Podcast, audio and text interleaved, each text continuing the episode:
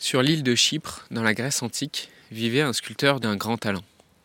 Il s'appelait Pygmalion. Il était célibataire et sans épouse.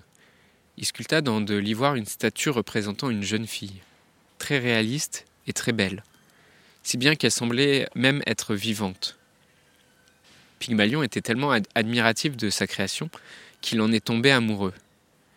Il s'est mis à lui faire des cadeaux, à la couvrir de tendresse et d'affection, le jour de la fête de Vénus, il vient pour euh, prier et adorer la déesse et lui demander de rencontrer une femme.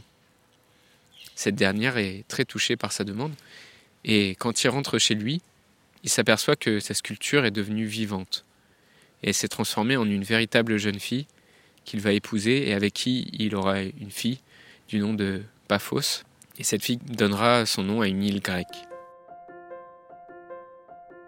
Dans un monde où la question de la mort est souvent taboue, où vivre un deuil signifie encore être jugé, provoquer de la gêne, de l'incompréhension, quand ce n'est pas de la pitié, la grande question est celle-ci.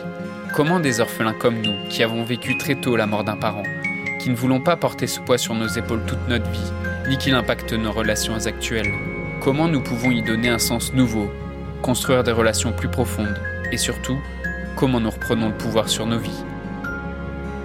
Mon nom est Johan, bienvenue chez les orphelins résilients. Le mythe dont je t'ai parlé en introduction, c'est le mythe de Pygmalion et Galatée. Euh, donc Galatée, c'est le nom de la statue qu'il a rendue vivante, et euh, Pygmalion, c'est le nom du sculpteur. Et euh, il a donné son nom à un effet psychologique qui est connu sous le nom d'effet de Pygmalion.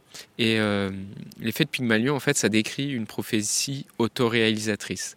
C'est-à-dire que le simple fait de croire en la réussite de quelqu'un améliore significativement ses probabilités de réussite. Et euh, dans mythe, c'est parce que ce sculpteur, il croit profondément à sa sculpture, parce qu'il la couvre d'amour et de bienveillance, qu'elle se met à prendre vie et qu'elle va réaliser son rêve. Aujourd'hui, on va voir comment l'approche psychologique des 50 dernières années, euh, bah, elle a eu des limites par rapport à, cette question-là, euh, en quoi elle a joué contre cet effet, et qu'est-ce qui coince, et pourquoi cette approche-là, elle peut t'aider à aller moins mal, mais ça va pas t'aider à aller mieux. Et euh, quelle approche adopter du coup pour aller mieux et pour t'aider euh, dans ton deuil, dans ton couple et euh, tes relations?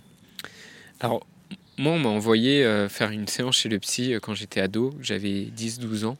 J'ai pas le souvenir que ça m'ait vraiment transformé et transcendé, parce que pour moi, dans cette, dans cette séance, on a juste soulevé une peur, on a juste discuter de la peur de l'échec et c'est quelque chose qui restait assez vague et assez peu profond par rapport à mes les vraies souffrances que j'avais en tant qu'orphelin. Et, euh, et puis je me suis pas forcément reconnu non plus dans dans les diagnostics ou dans les magazines psychologiques euh, ou euh, ou les différents les différentes pathologies qu'on peut qu'on peut citer comme le trouble du sommeil les addictions et ça veut pas dire que j'allais forcément bien mais euh, je me retrouvais pas forcément dans, ces symptômes-là et dans cette approche-là. Mais je comprends que euh, comme orphelin, tu puisses aussi te retrouver dans certains euh, symptômes psychologiques. Et d'ailleurs, j'ai beaucoup changé mon point de vue sur ces questions. Parce qu'avant, je, pensais que les troubles psychologiques euh, qu'il y avait chez les autres personnes, bah, c'était des choses qui leur étaient propres pensais que c'était des pathologies et que ça me concernait pas et que donc ça me parlait pas spécialement.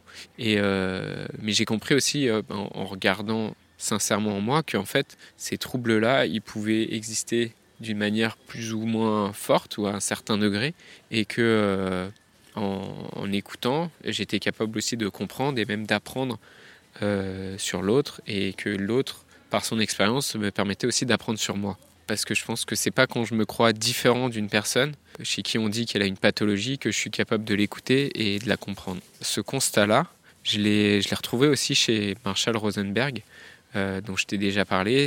Marshall Rosenberg, c'est ce, ce psychologue, ce docteur euh, américain qui a fondé la communication non violente. Et il raconte dans son livre, une psychiatre dans un hôpital vient lui demander euh, son diagnostic pour euh, telle patiente Est-ce que vous pensez qu'elle est schizophrène ou est-ce qu'elle euh, a une psychose qui est causée par les psychotropes qu'on lui donne? Et il est, très mal à l'aise avec, cette question, même s'il a, il a les mêmes formations à la base.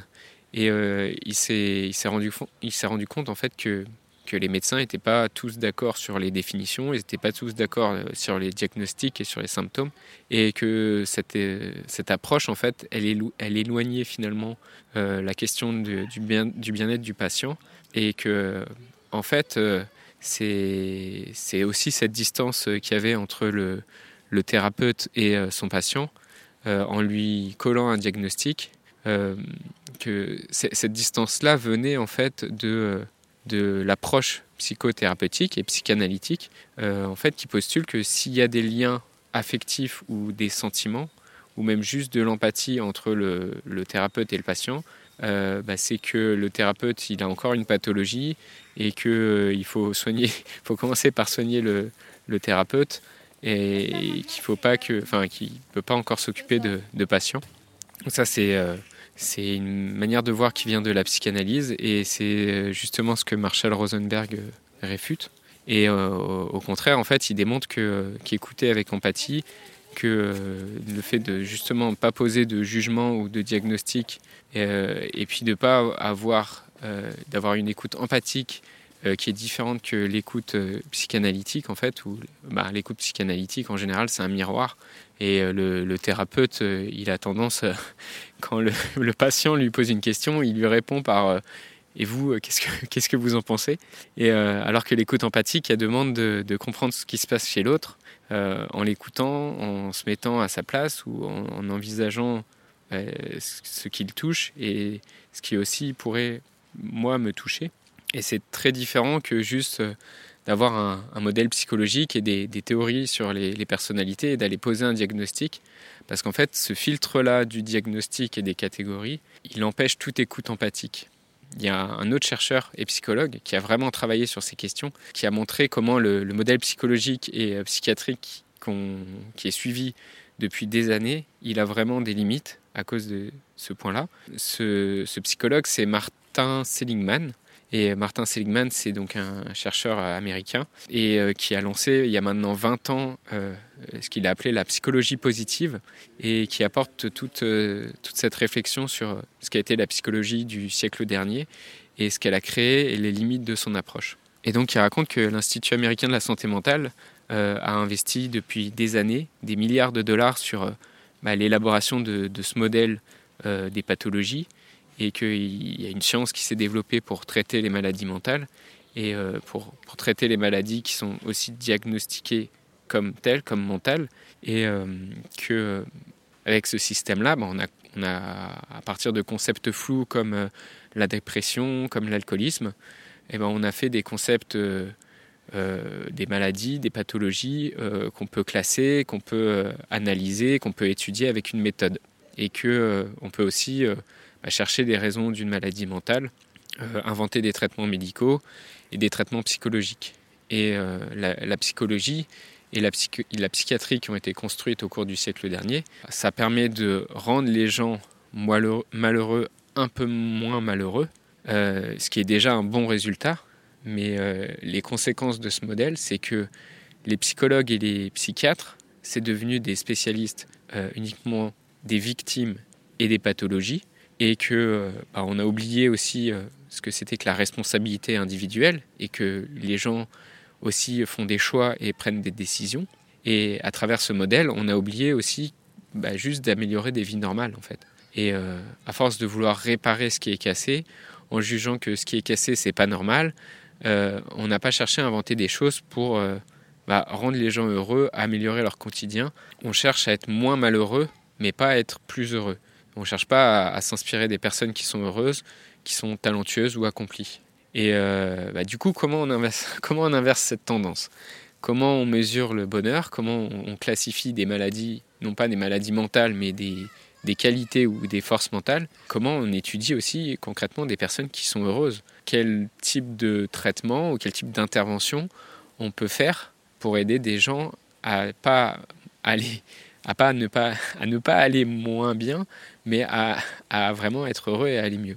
Cette approche, en fait, elle, dépasse le cadre psychologique parce que euh, elle invite à une réflexion sur l'approche médicale aussi. Et euh, dans l'approche médicale, dans la médecine, on, s'attache toujours à traiter des pathologies, à faire en sorte que les patients soient moins mal et, pas forcément à ce qu'ils aillent mieux, mais en tout cas, on détecte un symptôme, et on va traiter le symptôme. Et je voudrais te refaire un petit point sur, sur l'approche qu'utilisent les médecins, mais du coup aussi les psychiatres et certains psychologues pour soigner. Cette approche, elle se base sur le, le modèle biomédical.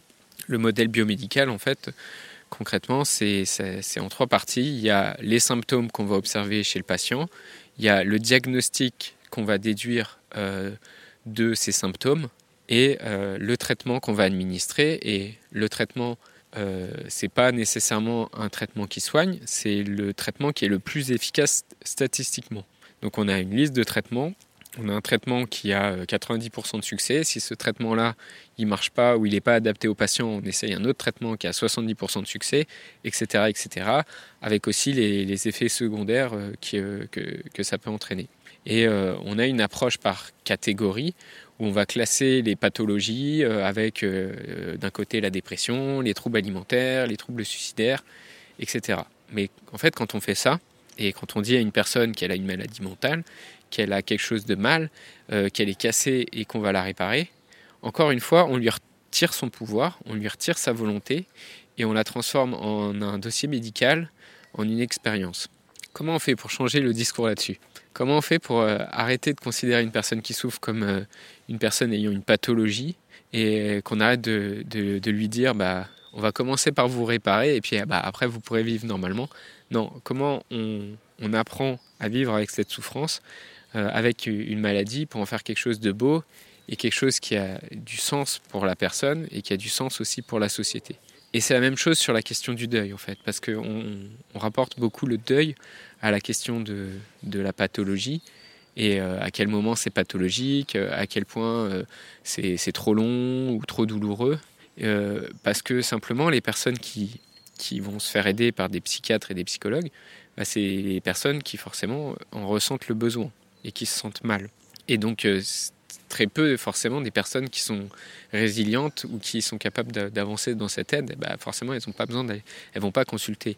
Et donc euh, ce que rapportent euh, forcément les médecins et les psychologues dans leurs études sur le deuil, c'est toujours comment on fait pour aider des gens malheureux à être moins malheureux.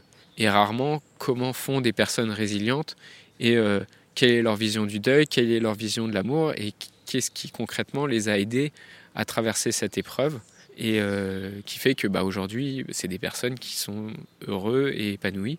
Et euh, c'est vraiment, pour moi, l'exemple parfait de l'effet Pygmalion dont je te parlais en introduction, et son inverse, euh, qu'on appelle l'effet golem, en fait. Donc l'effet golem, c'est comment un jugement négatif sur une personne va avoir tendance à lui faire bah, avoir des, mauvais résultats. c'est, quelque chose qu'on observe aussi en éducation à l'école. Et euh, donc à l'inverse, hein, l'effet Pygmalion, euh, c'est euh, un, prof qui, qui, adore, qui adore son élève ou qui passe beaucoup de temps à flatter son élève ou qui a vraiment une, bonne relation avec un élève, bah forcément les résultats de l'élève vont être meilleurs. Et ça va créer une sorte de prophétie auto autoréalisatrice. je te dis que tu es le meilleur, donc tu deviens le meilleur. En psychologie, bah, c'est la même chose. quoi. Euh, comment le jugement que je pose et le diagnostic qu'un médecin pose sur une personne va influencer sa guérison, ses succès et son bien-être. Et euh, si je suis autant critique en fait de la psychologie et de la psychiatrie, c'est que cette approche-là, qui va chercher à réparer des personnes qui sont mal, euh, sur qui on pose un diagnostic et un jugement, euh, et, avec qui on refuse d'avoir une approche empathique, c'est parce que concrètement, cette approche réduit vraiment l'individu à un dossier médical, à un sujet d'expérience et un cas d'analyse. Pour moi, c'est une approche qui attaque la volonté, attaque la dignité, détruit l'ambition et détruit aussi du rêve. Sur les, sur les, sur les hôpitaux psychiatriques, euh, j'ai vu un documentaire sur Arte là-dessus euh, qui décrit la réalité des, des hôpitaux psychiatriques et vraiment moi ça m'avait impressionné et ça m'avait vraiment touché à quel point c'est un traitement inhumain qu'on inflige euh, à des, à des personnes euh, pour qui on dit qu'elles ont des pathologies mentales et que ça, ça, représente, ça, ça ressemble à de la prison et à quel point on, prive ces personnes de liberté et on les juge euh, quand on prétend être en train d'en prendre soin et, et de les soigner. Et il y a eu une écrivaine française qui s'appelle Joyce Joy Sorman, ou Sorman, qui a écrit un livre qui s'appelle À la folie, dans lequel elle décrit ce que vivent les personnes internées et c'est vrai qu'avant, moi, je, je connaissais pas, euh, je, connaissais que cette approche médicale et euh, que la technique du diagnostic. Et donc, euh, bah, je, je, jugeais aussi et je mettais de la distance avec la pathologie. Et quand il y avait quelqu'un qui me disait qu'il avait une, une, pathologie ou quand on parlait d'une personne qui était malade et qui avait une pathologie, j'avais tendance à mettre de la distance, à, à, juger la pathologie et, et j'avais tendance à, à, fuir un peu aussi cette question-là parce que je me sentais pas vraiment concerné, je me sentais pas vraiment à l'aise aussi euh, par rapport à, ça et parce que bah, je je reconnaissais simplement pas bah, la part d'humanité, la part d'universalité dans, ces difficultés. Et aujourd'hui, bah, même par rapport à moi-même, par rapport à mes propres souffrances, en fait, le fait de, les reconnaître chez les autres, le fait d'être aussi capable de les reconnaître chez moi et pas juste euh, les nier ou en faire euh, une pathologie qu'on soigne avec des médicaments, bah, pour moi, c'est une approche qui est beaucoup plus inclusive et, empathique. Et c'est ce qui permet de reconnaître cette souffrance en fait comme une partie de moi. Et je pense que ça donne une, autre relation que celui de juste euh, une relation entre un patient et, un thérapeute. Et bien sûr, sur cette question-là, il y a peu de médecins et peu de psys euh, qui ont cette pratique euh, biomédicale avec les symptômes et le diagnostic qui vont reconnaître sa nocivité. Et pourquoi ils vont, il y a très peu de médecins qui pratiquent cette approche, qui vont reconnaître cette euh, nocivité, c'est parce que la, dissonance cognitive en fait que ça entraîne, elle est beaucoup trop forte pour eux. Euh, il y, a une analogie qui est, très parlante dans l'histoire de la médecine, c'est euh, l'apparition de l'hygiène médicale au 19e siècle. Le premier médecin en fait qui a, découvert que quand on se lave les mains entre la morgue et entre la, salle de l'accouchement, on tue moins de bébés, c'est un accoucheur hongrois et, euh, qui s'appelle Ignace euh, Semmelweis. Et euh, donc cet, accoucheur, ce médecin hongrois, il s'est rendu compte en faisant des, études que quand les médecins se lavaient les mains parce qu'ils faisaient des autopsies et puis après des fois bah, ils allaient faire des accouchements et qu'entre les deux bah, ils se lavaient pas forcément les mains et bah quand il l'a rapporté aux autres médecins aux autres médecins qu'il a dit bah, j'ai fait une étude les gars il faut qu'on se lave les mains parce que bah, c'est chaud. Et les autres médecins lui ont dit bah, non, en fait, c'est n'importe quoi cette étude, il n'y a pas de fondement. Et, euh, et pourquoi ils ont réagi comme ça? C'est pas parce que c'est des, des, médecins qui sont conservateurs ou qui sont de mauvaise foi.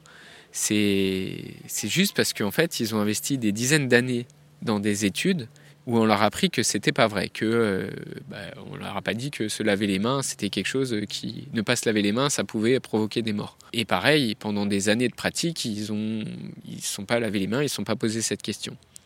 Et donc euh, bah, cette dissonance cognitive entre peut-être il a raison et euh, la prise de conscience de ah ouais mais en fait j'ai peut-être tué des centaines de bébés, elle est trop forte. Elle est tellement forte qu'en fait on préfère nier cette étude, on préfère accuser euh, ce médecin de, menteur, on préfère le rejeter.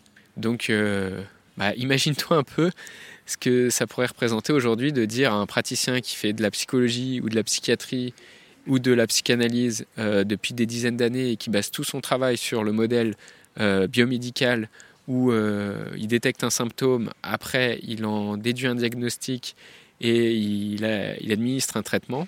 Si aujourd'hui on découvre que en fait son approche elle détruit les volontés, elle détruit les ambitions des gens et euh, que finalement, euh, bah, elle crée aussi pas mal de dégâts. Qu'est-ce qui va répondre à ça? Bah, Il va certainement dire euh, non, c'est n'importe quoi. Et toi, c'est quoi le, type de rapport que tu as avec la psychologie aussi dans, la question de ton deuil? Est-ce que c'est plutôt une psychologie qui est basée sur l'analyse des symptômes ou est-ce que c'est une psychologie comme la psychologie positive ou la communication non violente?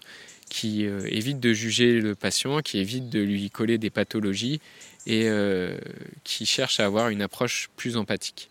Euh, si tu as une expérience avec un psychologue, ben, je serais vraiment ravi que tu viennes la partager avec nous sur le groupe Facebook des orphelins résilients. Je voudrais te remercier d'avoir écouté cet épisode et j'espère sincèrement que ce que je t'ai partagé aujourd'hui t'a aidé. Si ça t'a aidé, alors assure-toi de le partager avec quelqu'un d'autre qui en a besoin. J'ai créé récemment un groupe Facebook qui rassemble des orphelins ayant pour mission de partager leur expérience et de s'entraider. Ce groupe s'appelle Orphelins Résilients et l'accès est gratuit. Tu peux retrouver tous les détails pour rejoindre le groupe dans la description du podcast. Orphelins Résilients, c'est une communauté d'orphelins entreprenants, audacieux, ayant réellement envie de faire une différence dans leurs relations auprès de leurs proches et avoir une vie de couple inspirante. Dans ce groupe, tu retrouveras des interviews d'experts et d'artistes, des questions-réponses, des lives et des méditations, et surtout un groupe d'orphelins motivés, courageux et bienveillants. Donc je t'invite à rejoindre le groupe dès maintenant, c'est l'endroit dans lequel je partage le plus de contenu en ce moment. Le podcast Orphelins Résilients, c'est un nouvel épisode tous les jours du lundi au vendredi à 8h. Merci encore pour ton écoute. Je te laisse découvrir le sujet du prochain épisode. À très vite. Dans le prochain épisode, on va voir c'est quand le bon moment pour, euh, pour travailler sur ces problématiques du deuil et sur euh, les conséquences qu'a euh, ce deuil sur tes autres relations.